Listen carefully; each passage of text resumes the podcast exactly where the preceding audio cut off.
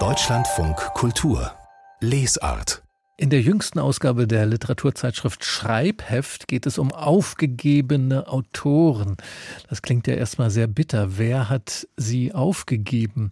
Und schon das Cover des Schreibhefts ist bedeckt mit Namen von diesen aufgegebenen, vergessenen, verkannten, verschollenen Autorinnen und Autoren. Und im Heft gibt es einen sehr umfangreichen Essay über diese Aufgegebenen von dem Schriftsteller Frank Witzel. Sein bekanntestes Buch ist der Roman Langer Titel, die Erfindung der Roten Armee-Fraktion durch einen manisch-depressiven Teenager im Sommer 1969. Dafür wurde Frank Witzel mit dem Deutschen Buchpreis ausgezeichnet. Herr Witzel, seien Sie willkommen in der Lesart. Ja, hallo. Warum interessieren Sie sich eigentlich so für diese aufgegebenen Autoren, dass Sie jetzt diesen langen Text, das sind fast 130 Seiten dieser Essay, dass Sie den geschrieben haben? Das ist ja eigentlich ein eigenes Buch, dieser Essay.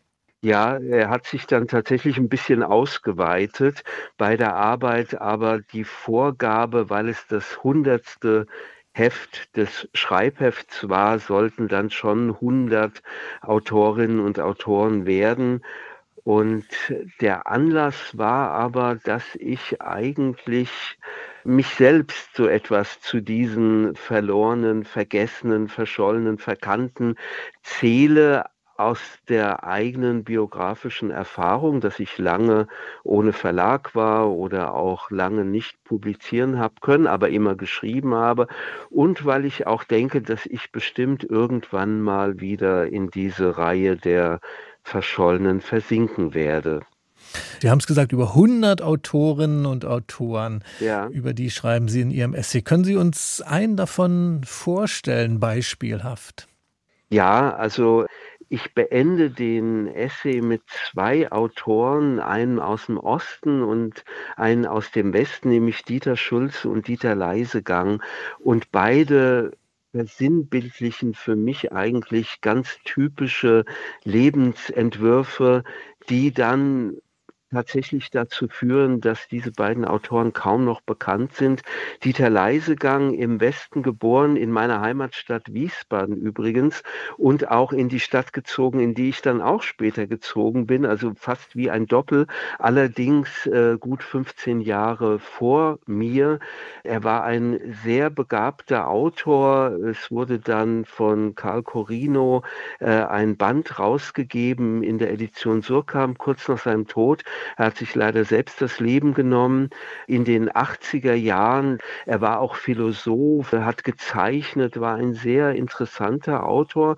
Und der andere Autor, Dieter Schulze, der ist ein Ostautor, war dort sehr umworben von Größen wie Franz Fühmann, Christa Wolf, die ihn unterstützt haben. Heiner Müller hat ihm ein, für jede Seite seines projektierten Romans äh, 40 Mark gezahlt.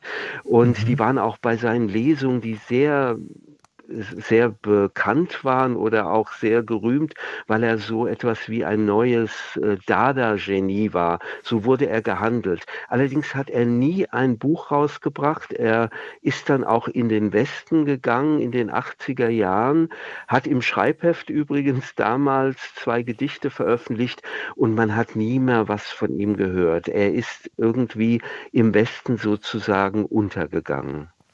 Sie äh, haben auch immer Textbeispiele in Ihren Text mit ja. eingerückt, sodass man sich auch da wirklich einen Eindruck machen kann von diesen vergessenen Autorinnen und Autoren.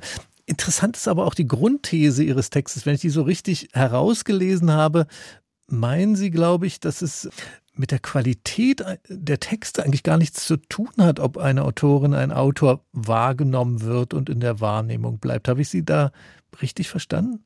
Ja, das äh, verstehen Sie durchaus richtig, weil aus meiner Erfahrung, nicht nur aus meiner eigenen biografischen Erfahrung, weil ich mir selbst gegenüber natürlich eher Zweifel habe und mich immer gefragt habe, ja gut, dann bin ich nicht gut genug, um zu erscheinen. Aber mit meiner Beschäftigung auch mit den ganzen Weltliteraturen, auch über Jahrhunderte, ich beschränke mich ja hier bei den 100 sehr auf unsere, auch deutsche Literatur, auch auf meine eigenen Erfahrungen. Es ist also ein sehr subjektiver Ausschnitt, aber ich glaube, dass da so viele Zufälle tatsächlich eine Rolle spielen. Also in der Biografie der Autoren selbst, aber auch dann, in welcher Zeit sie sind, ob das dem Zeitgeschmack entspricht, ob man tatsächlich einen Verlag findet, ob man dann darüber hinaus ein interessiertes Publikum findet, äh, wo der Verlag dann sagt, okay, dann machen wir auch noch ein nächstes Buch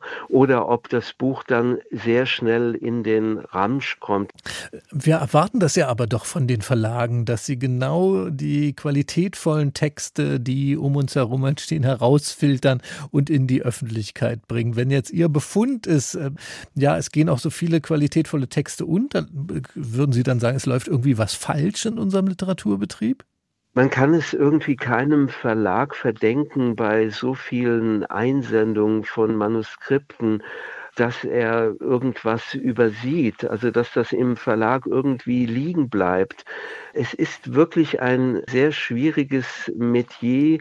Es ist aber überall so. Also wir sehen es auch in der bildenden Kunst, auch in anderen Künsten, in der Musik. Ähm, ich glaube nicht, dass es nur immer diesen einen großartigen Pianist, diese eine großartige Geigerin gibt, die wir dann immer rund um die Uhr hören, sondern es gibt natürlich sehr viele Talente und das Publikum konzentriert sich leider dann auf die wenigen. Also ich würde da die Verlage nicht ganz aus der Kritik nehmen wollen, aber es wäre auch illusorisch jetzt zu sagen, man müsste dort mehr machen. Also es bleibt auch ein bisschen ein Mysterium.